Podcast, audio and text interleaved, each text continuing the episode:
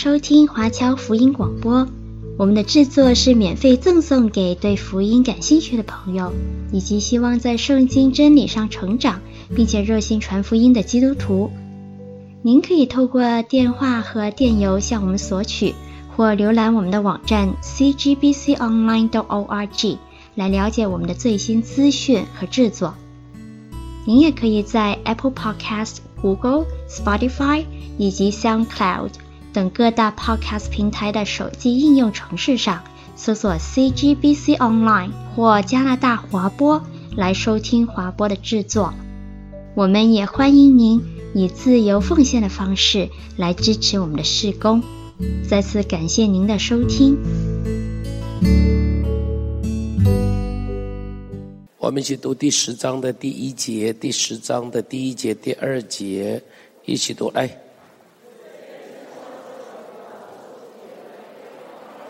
他们的祭坛毁坏他们的柱像，他们必说：我们没有王，因为我们不敬畏耶和华。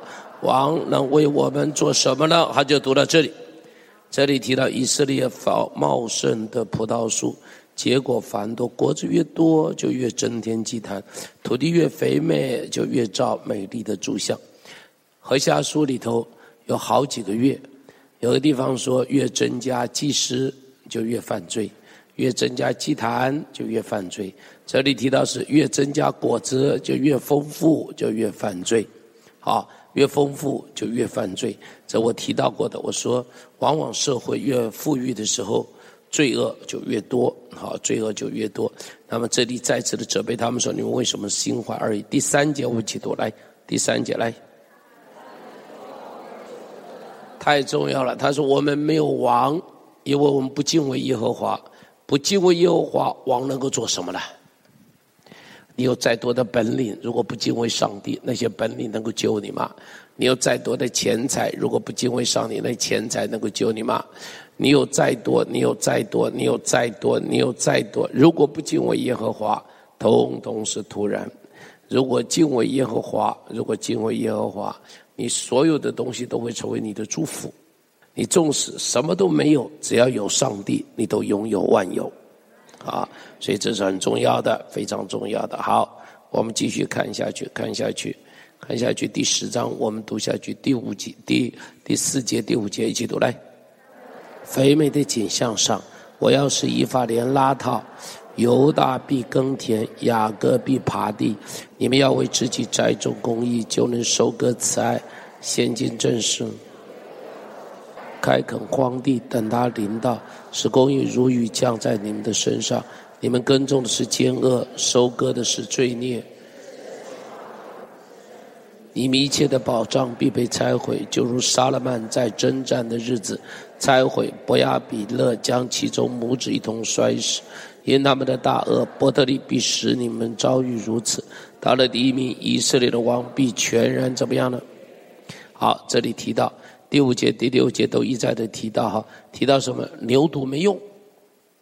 第五节、第六节提到那个牛犊，金牛犊没用，金牛犊会被牵到哪里去了？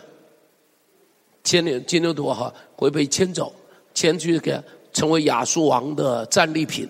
被俘虏走，所以金牛犊没用。不但金牛犊没有用，不但金牛犊没有用。然后你看第七节说什么没有用啊？撒玛利亚的什么王必灭没，如什么？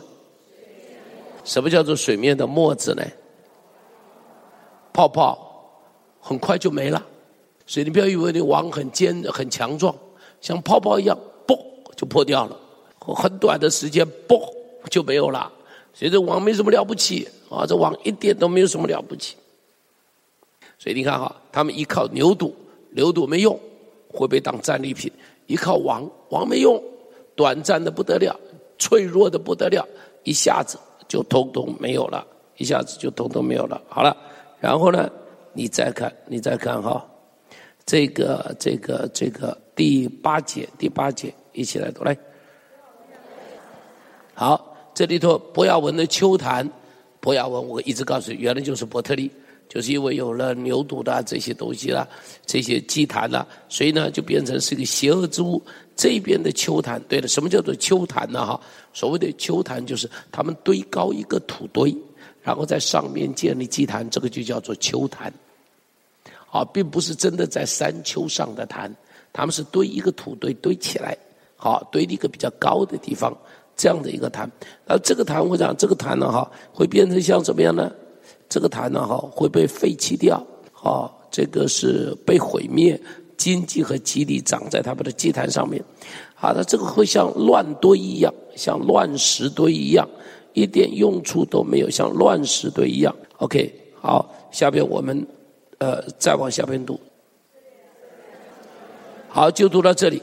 他说：“你们从基比亚的日子以来，时常犯罪。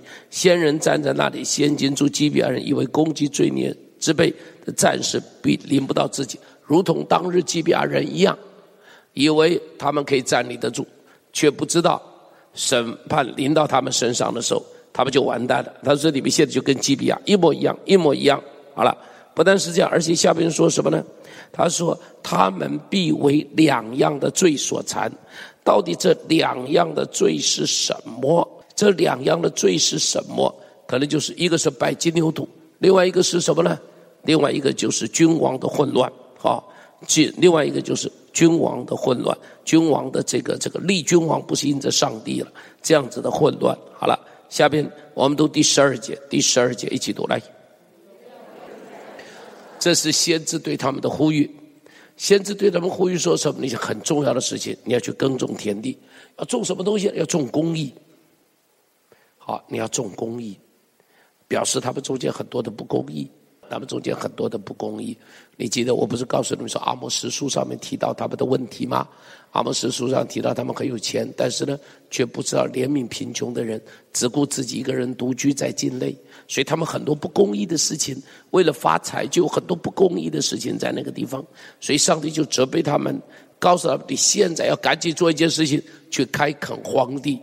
因为当春雨来的时候，你就可以撒种了；当秋雨来的时候，就可以成长了。所以赶紧去开垦，开垦的时候种什么东西呢？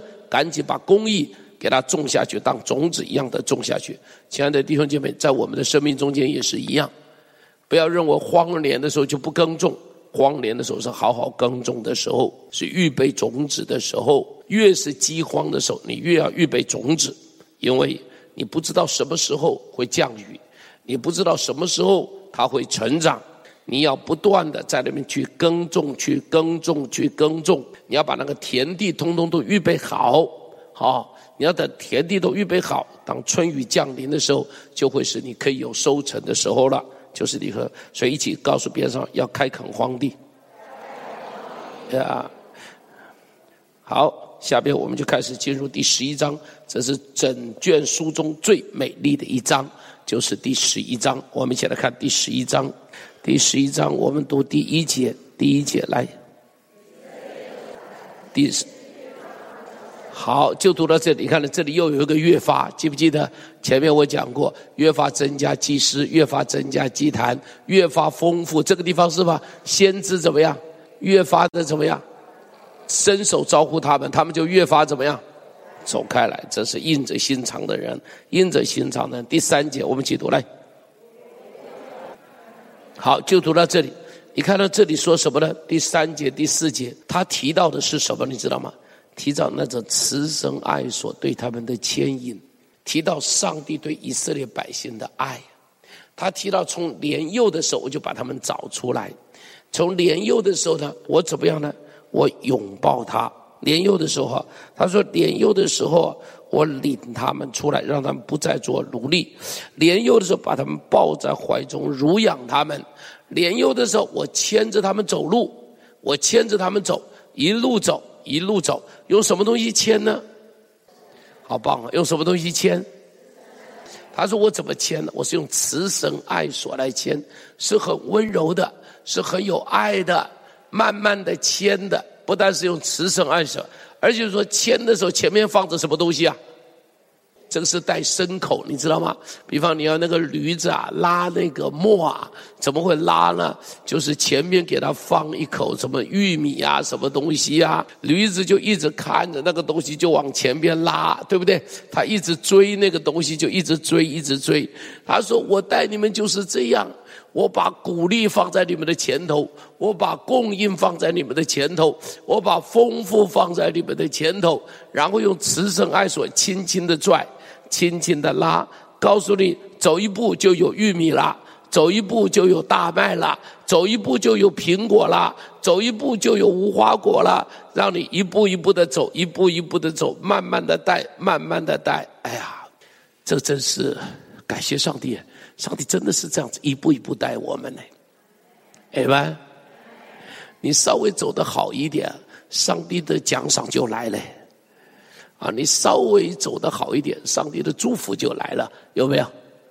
真的是上帝真是恩待我们。想到这里就觉得很安慰，就觉得上帝你待我真是太好了，你待我真是太好了，太有恩典，太有祝福了。啊，上帝都不是用鞭子在后面一直打。啊！你这再不好好走，就把你做涮羊肉了；你再不好好走，就给你吃，做牛排了。上帝是放着东西在前面说：“孩子，好好走，玉米在前头，好好走，东西都在前头。”告诉边上：“好好走，玉米就在前头了。”呀，这个就是上帝的恩典，这就是上帝的恩典哈。最近我们也有很多这种方法去帮助我们的小孩子，好，比方像台东的小孩就告诉他们，我说只要考前五名的，我们通通请你们去吃麦当劳。所以最近要请台东的孩子大量的去吃麦当劳，但有一点点麻烦，因为他们很多的班级只有五个小孩，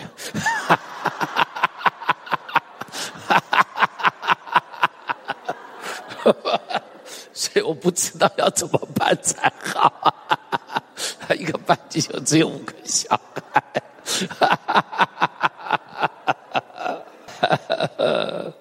啊，我们就是帮着他们了，希望给他们一些鼓励了哈。那最近我们还帮他们安排了一次去参观志航基地 F 十六，你知道，让他们可以到那边去看志航基地的 F 十六。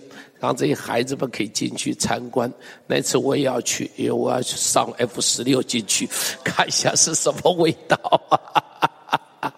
哎，这个就是给他们一些鼓励哈，希望他们能够能够好好的努力，能够好好的努力。上帝就是这样子鼓励我们，啊，上帝用很多的恩典，用很多的祝福在鼓励我们。好了，第五节，第五节一起读来。好，就读到这个地方。他说什么呢？我那样子带他们，我那样子带他们，但是他们怎么对我呢？他们跑去找埃及，他们去找亚述，他们不来找我。所以呢，上帝说什么？OK，好，如果是这样，如果是这样，刀剑就临到你的城邑，毁坏你的门栓，把人吞灭，都因他们随从自己的计谋。如果是这样，我就任凭你们，就随便吧。第七节继续读来。第八节，哎呀，好，就读到这里，这里就读到这里。第八节，他说：“啊，我怎么能够让你变成加亚玛？怎么能够变成西边？亚玛跟西边是哪里呢？亚玛跟西边就是索多玛、俄摩拉边上两个城。就这样，索多玛跟俄摩拉被毁灭的时候，这两个城一起被毁灭，知道哈？亚玛跟西面就是跟索多玛、俄摩拉一起的一个城。好了，但是重点是前面他说用了几个。”我怎能？我怎能？我怎能？哎呀，你会不会觉得这个真像什么东西啊？这个真像是啊，父母对子女的爱，也像是啊，热恋中的情人的爱。我怎么舍得下你？我怎么忘得了你？就有点像以前我们很老的一首歌，什么？情人，情人，我怎能忘记呢？你们不会唱啊，老笑，我们这个年龄人才知道那首歌。他说：“我怎能？我怎能？我怎么忘得了你吗？”哈利路亚，阿门。东升，你要对他说：“我怎能忘得了？”我怎能？没有办法，前面是说的很凶。说好，我就让刀剑临到你；好，我就让你的诚意毁掉。讲完以后就说：“我怎么忍心呐？我怎么忍心呐？”你知道吗？这是什么呢？这不就是荷西阿的叹息吗？他说：“哥们啊，我就把你剥光，把你丢掉，把你赶出去。”讲完以后说：“我怎么忍心呐？我怎么忍心呐？”跟他孩子说：“我叫以色列把你赶出家门。”说完以后说。我怎么忍心呐？我怎么舍得啊？我不舍得啊！哎们，所以读到这里，你都要用这种语气来读，你才能够读得出它的味道来，是不是？啊，这都是人生有过这种经验以后，你就能够读得出它的味道来。呀，我想哈，这几天呢。那王文洋一定就这么哭，会不会？我想会啊。前边跟老爸赌气，这个时候一定啊，在那里哭着说：“老爸，老爸，还有好多话没讲啊，是不是？我怎么能怎么舍得？怎么舍得？一定很多这样子的哀叹。所以哈，家人之间不要有这种哀叹，该说的赶紧说，该爱的赶紧爱，别赌气了。”赌那股气啊，哈，心脏病一发就糟糕了。别赌那股气，哈。这这是我整个何西阿书，我最喜欢的就是这一节经文，你知道吗？我最喜欢的就是十一章八节，我最喜欢的就是这里。以法莲呐，我怎能舍弃你？以色列啊，我怎能弃绝你？我怎能使你如亚玛？怎能使你如西边？我怎能？我怎能？我舍不下，我不忍心呐、好，第九节一起读来。我必不在怒中领到你们。第十节，急速而来。十一节，我必使他们住自己的房屋。这是耶和华说的。好，就到这里。前面说我怎么舍得呢？然后第九节说什么了？好了。不发脾气了，不发脾气了，不毁灭了，不毁灭了。我不在怒中临到你们。接着说说，我必如什么？哎，我必如什么？你记得前面也讲过一次狮子，这里又讲一次狮子。前面是说要像狮子一样把他们撕裂，这个地方呢不一样。这个地方，这个狮子不是要撕裂他们，这个狮子是要做什么呢？领回他们，我一叫，通通都回来了，很有意思，很有意思。按理来说，狮子一叫，林中的动物通通跑光了。是不是应当是这样子？哦，在森林中间，狮子一吼叫，所有的动物都不敢有声音了。哦，这个小鸟啊，哈，本来要哭的，不敢哭了。哦，这个狐狸狐狸娃娃要哭的，不敢哭了。所有的通通都安静了，因为狮子叫了。山林一片寂静才对，人能够逃的赶紧逃。但这个地方不是，是狮子一叫，怎么样？以色列人怎么样？感谢上帝。我告诉你，狮子一叫，仇敌就跑掉了；狮子一叫，以色列人就回来了。哎们，跟前面那个狮子不一样，前面那个狮子是发脾气要咬人了，所以大家就跑掉了。这个地方是狮子在那边呼喊着说：“回来吧！”于是呢，就从东西南北通通都回来了。哈利路亚！哎们，不但回来，而且说什么？他们像雀鸟。从亚述回来，从埃及回来，你记不记得前面有节经文刚好相反，是他们像鸽子飞到埃及，像鸽子飞到亚述。你记得那个时候，上帝说他要像网罗一样，捕鸟人一样，把这一些通通抓起来。记不记得？这个地方是说，这个地方又不一样，刚好相反，同样是鸟飞，同样是飞鸟，一个是飞走，一个是飞回来。一个是会被抓，一个是被欢迎，通通回来，不但回来，而且怎么样呢？放在哪里呢？你看哈，你看第十一节，第十一节，我逼使他们住什么？逼使他们怎么样？逼使他们怎么样？以前在外邦人那里住外邦人的房子，现在回来住自己的房子。所以我说，第十一篇圣经，第十一章圣经是我最爱的，里头充满着那份温情，充满着我怎么舍得呢？我怎么舍得呢？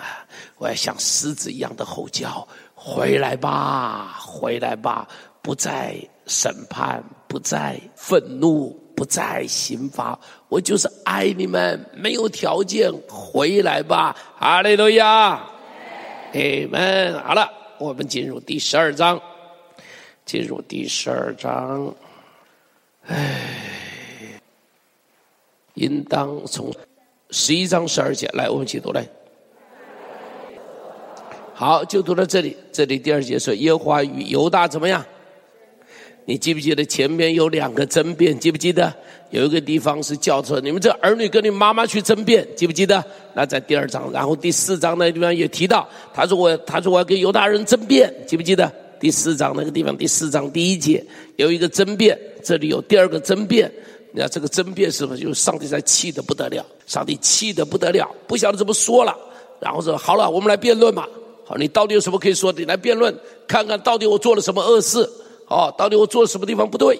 到底我什么地方做的不对？好了，他说怎么个争辩法呢？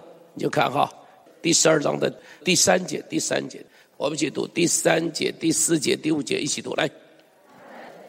好，就读到这里。他在那边争辩啊，第七节继续读下去。第七节，使你再住帐篷，如在大会的日子一样。好，就先读到这里。就先读到这里，就先读到这里。好，这里提到说什么？他跟他争辩什么呢？他跟他争辩说的，你看一看，从雅各开始，我就恩待你们；从你们出埃及开始，我就恩待你们；从你雅各开始，雅各开始啊，你逃亡在外，你没有一点好处。然后呢，在伯特利遇见我，我跟你立约，啊，要恩待你。于是呢，于是呢。我把你从啊哈拉班家里二十年以后把你从拉班家里平平安安的带回来，好，我跟你立约，我跟你让你让你可以平安的回来，所以呢，你应当怎么样呢？你应当归向神的，应当谨守仁爱公平，常常等候你的神的。但是你们是什么呢？第七节一起读，第七节一起读来。他说：“但你们依法莲是什么？”这一句话有。双重的含义，先知讲话常常就是一语双关，像我们有的时候也会一语双关的讲一些话嘛，哈。这一语双关说，他说以法莲，你们是商人，这是什么意思？两层的含义。第一个，以法莲真是商人，做生意的时候啊，很诡诈，啊，所以犹太人从古至今很会做生意。所以我不是说吗？当时何西阿的时候，犹太人是发财的。他们做了很多的生意，但是他说：“你是做生意是什么？是行诡诈赚钱。什么叫行诡诈赚钱呢？就是明明不好的就把它说是好的。然后犹太人呢，哈是用天平做生意。那天平的话，一边是砝码嘛，对不对？犹太人不是砝码，是拿石头。听得懂我说的吧？拿石头，那石头的轻重怎么算呢？那就随他说喽。”了解不了解我的意思？所以这个就根本不公平，就根本不公平。所以设计作业常常讲说：“你们用大小两样的砝码，就是你用的是不公平的这个东西。”好了，这是第一个，他们真的是商人。第二个，商人跟迦南人是同音的字，在希伯来文里头，商人跟迦南人是同音的字。所以换句话说是，你们是什么人呢？迦南人。所以这是一语双关，又骂他们是商人，又骂他们跟迦南人一样。什么叫跟迦南人一样呢？就是被迦南人同化。好，就是他被迦南人同化了，就是这样子的一群人被迦南人同化，所以文化、宗教。习俗通通像迦南人的，好，文化、宗教、习俗通通像迦南人的。然后呢，说你不但说你是商人，手里有诡诈的天平，爱行什么东西呢？欺骗。这个欺骗包含三重的欺骗。这个这个何西阿书上面讲到，常常用他们说行诡诈，行诡诈是三重的诡诈。三重是哪三重？一个是对人之间。做生意，你就是诡诈、欺骗。第二个呢，是对上帝，他们来到上帝面前是诡诈的，不是真实的，所以心怀二意嘛，所以那是诡诈的。然后第三个呢，是他们在外交政策上是诡诈的，一方面跟亚述结盟，一方面跟埃及结盟，所以你看你是诡诈的，你看到哈，这一骂就是骂到他们里头三重的诡诈，哈，说这个人真是诡诈透了，民间诡诈，官员诡诈，祭司诡诈，宗教上面的诡诈，一堆的诡诈。好了，第八节，第八节一起读，第八节一起读，来。主必将那因以法莲所受的羞辱回还给他。好，对不起啊，这里头我漏讲了一个。他这里头提到他们还有一个，你看第四节、第五节，我们一起读一下哈。第四节、第五节一起读来。与天使较力，并且得胜，哭泣恳求，在伯特利遇见耶和华。耶和华万军之神在那里晓諭我们以色列人，耶和华使他可以记念。这里说在什么地方遇见雅各？在哪里遇见雅各？我跟你说过，整本书提到伯特利都说伯亚文、伯亚文、伯亚文，只有这个地方特别说什么伯特利，有意思的，你仔细想想看，有意思的。伯特利是天的门，是神的殿，但是因着以色列人拜偶像，让伯特利变成什么？伯雅文，所以上帝提醒他们，不是伯雅文，借着先知的口告诉他。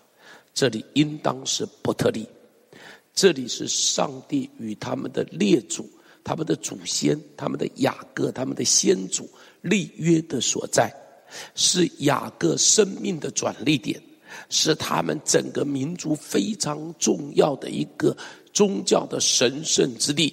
但因着你们的罪恶，让天的门、神的殿变成邪恶之物。上帝在这里责备他们，这一个非常严重的罪，啊，责备他们非常严重的罪。所以，上帝并没有亏待雅各，而且恩待他后世子孙。他们应当向神谨守仁爱公平，常常等候神。他们在仁爱公平中等候神，在安静中等候神。在专一中等候神，但是他们却去怎么样？寻找亚述及埃及。他们应当归向神，但他归向什么呢？归向牛犊，归向亚述。这个就是他们被责备的地方。哈，这个地方他们被。然后呢，第三个是什么？刚刚我们读的，他们以财富夸口。以法莲说：“我果然成了富足，得了财宝。我所劳碌得来的人，必不得看见什么不义，可算为有罪。”他们用诡诈发财，还认为自己的钱是干净的。了解我的意思？哦，这个台湾不是很多这种人吧？哦，很多这种明明用诡诈发财，明明不是他的钱，大家都认为他都是干净的，全部都是干净的。这个依法莲一模一样，依法也一模一样。然后呢，第四个，他们麻木不仁。你看他们在那里说什么？他说：“基列，他们说，他们说我们没有罪呀。”他说：“你在我的这一个财务上面哈，找不到我的罪啊，没有什么可算为不义的，没有什么罪呀，没有什么罪呀。”第十一节，上帝说什么呢？上帝说什么？基列人没有罪孽吗？他们全然是虚假的。人在吉甲献牛犊为祭，他们的祭坛好像田间的什么呢？泥沟中的什么？你知道吉甲的意思是什么呢？吉甲的是吉甲本来是滚的意思。但吉甲也有一个含义是什么呢？那个声音的含义就是乱堆的意思。你们的吉甲，这一个你们有祭坛之所在，变成了一个什么样的地方呢？乱石堆，一个废弃的乱石堆。所以他们在那边说：“我们没有罪。”上帝指出来说：“你在基列干了什么好事？你在吉甲干什么好事？还说你们没有罪？你看这叫这叫麻木不仁。”你们看到，我们小孩有的时候也是死不认罪的，对不对？不认罪，不认罪，不认罪，不认罪。啊，咬紧牙根就是牙牙根就是不认罪啊，就是不认罪。那这个叫这个叫做麻木不认，不知道自己的罪在什么地方，不知道自己的罪，所以上帝就指出他们的罪来。哈，上帝就指出他们的罪来。所以呢，最后有一节就提到说，主必将那因以法莲所受的羞辱怎么样呢？归还给他。这是什么意思？主必将那因以法莲所受的羞辱归还给他，就是以法莲让上帝受羞辱，上帝把这个羞辱怎么？还给他。以法莲为什么让上帝受羞辱啊？第一个，把上帝变成牛，这是羞辱上帝，对不对？说这个是领你们出埃及的上帝，领你们出埃及的耶和华，这是第一个。然后第二个呢，上帝给他们的恩典拿去说什么？是巴力给他们的恩典，这是不是羞辱上帝？是啊。然后第三个呢，明明他们是上帝拣选出来的百姓，最后呢，却成为什么亚述的附庸？附庸不知道去依靠上帝，去依靠亚述，这是不是羞辱上帝？通通是羞辱。上帝说什么？好了，今天我把这些羞辱通通倒还给你，通通抛还给你。记住哈，如果我们让上帝受羞辱，有一天上帝会把羞辱通通还给我们。上帝会把羞辱通通还给我们。好了，下面我们赶紧接下去，接下去第十三章。第十三章是接续前面第十四节，上帝将他们的羞辱还给他们的地方。我们一起来看十三章，一起来读十三章第一节来。好，就读到这里。他说：“以法莲呢，原来都怎么样呢？说话的时候人都怎么样？他在以色列中居处什么？”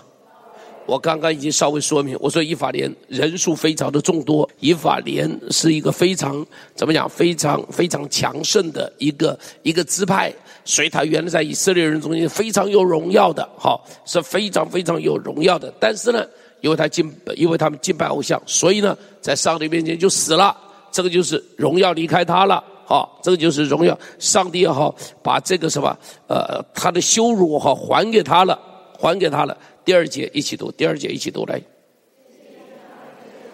第三节，好，这里提到说他罪上加罪，为自己制造了偶像。更糟糕的时候，他说人可以去亲吻这个牛犊的嘴巴。对不起，我不太知道，查不太出来这个亲吻牛犊嘴巴的意思是什么啊？你知道，有的时候我们会有这些的。偶像崇拜里头常常会有类似于此的一些的动作了哈，表示你做了这个动作会有什么样子的福气啊？会有什么样子的福气哈？所以这是我我我们不是很了解的，但是呢，就表示告诉他们说，你们就是这么可恶，好，把上帝变成了牛，好，把上帝变成了牛。然后呢，下边又在说什么呢？说好第三节说，他们必如早晨的什么，又如树上的什么，又像场上的什么。好，又像什么烟气怎么样？你记不记得前面说他们的善良，说他们的悔改像什么？云雾，还有呢？甘露，记不记得？啊，这里又骂他们，说他们像什么呢？像什么？第一个是什么？早晨的云雾，然后第二个呢？甘露，然后第三个呢？糠秕，然后第四个呢？窗外的什么？比刚刚讲的多了两个，前面是说你们的悔改是那样子的短暂，那样子的那样子的轻浮。这个地方说你这个人，你这个人就是这样子的短暂，你这个人所有的一切就这样子的轻浮，没有重量，像糠秕，你知道什么是糠秕啊？糠秕一个是没有重量嘛，一个是没内容嘛，对不对？啊，为什么没重量？就是没内容嘛，啊，里头什么都没有了嘛，也不再是粮食了嘛。你像糠皮，像烟，风一吹就没了嘛。你看，很多时候人都不知道，人的荣耀会是这样，像糠皮一样没有重量的荣耀。所以，如果你要有荣耀，就要有脚踏实地的荣耀，你知道吗？你的生命要像那脚踏实地一样，还有分量的生命在你的里面，在你的里头。好，你的人，你所有做的一些事情，要在永恒中被纪念，不要像烟雾一样被风一吹就没有了。好，被风一吹就没有了。好，下边再看，下边我们再看第四节、第五节、第六节，这些民照我所赐的食物得了宝珠，记得宝珠，心就高傲，忘记了我，因此我向他们如狮子，又如豹伏在路旁。我遇见他们，必像什么？丢崽子的母熊，撕裂他们的胸膛，在那里有必像母狮。吞吃他们，野兽必撕裂他们。好了，上帝在这边讲的时候，你们这样子的糟糕的时候，又提到他的愤怒，他的愤怒像什么呢？像狮子，像豹，像母熊，像母狮，好，像母狮，河东的母狮。第九节，我们一起读来。好，就读到这里。你看第十节、第十二节，他们恳求立王。第十节、第二节，然后立王和首领。现在你的王在哪里？治理你的在哪里？让他在你所做的城中拯救你吧。立王，王没有用，王不能够帮助你。然后呢，十一节说：“我在怒气中将王赐给你。”然后下边呢，在更大的愤怒里头把王废掉。你叫王，我就已经不高兴了。要我就给你，给了你以后，后边怎么样？我就发更大的、更大、更生气，把那王给他废掉，好，把那王给他废掉。然后呢，下边呢，第十三节到第十六节，十三节到第十六节，他产妇的疼痛必临到他的身上，他要像产妇生产时一样的疼痛，要像产妇生产时一样的疼痛。然后第这个什么，这个这个这个第十五节，弟兄虽虽然茂盛。必有东风刮来，就是耶和华的风从旷野上来，他的全员必干。他的胸这十五节条，他虽然茂盛，你注意“茂盛”这两个字就是以法莲，懂我的意思吧？我跟你说过，以法莲就是丰富嘛，茂盛嘛，哈。他说你虽然叫以法莲，你虽然非常的丰富，做生意发了财，但是但是当东风一来，什么是东风呢？以色列哈，在这个死海的边上。东边是山地，所以当这个东风一吹来的时候啊，东风一吹来就是什么风了？就是焚风，懂我的意思吧？像焚风一样的这么一吹下来，而这一吹下来，你所有的泉源都干了，所有的东西都死掉了。台东是台湾最多焚风的地方，这一发生焚风，那些释迦就没了，果实就没了，就是这样子啊。所以当这个风一吹来的时候，你躲也无处躲，藏也无处藏。就通通都没有了，通通都没有了。他们必定担当自己的罪孽，倒在刀下，婴孩被杀掉，然后孕妇都必被剖开。亚述人就是这样最残忍的人。亚述人进入以以色列的时候，就做了很多这种残忍的事情。亚述人呢是非常非常残忍，他们抓到了敌人的时候，把敌人扒皮，真的是扒皮，把敌人五马分尸，真的是五马分尸哦，真的是五马分尸哦，真的是把婴孩摔在地上，把孕妇的肚子就用那个刺，就用那个刀把它破开来，这就是亚述人干的事情。这些事情真的在历史上发生在以色列人的身上，在以色列人。好了，最后一章，我们进入最后一章，第十四章，第十四章，来。我们一起来读来。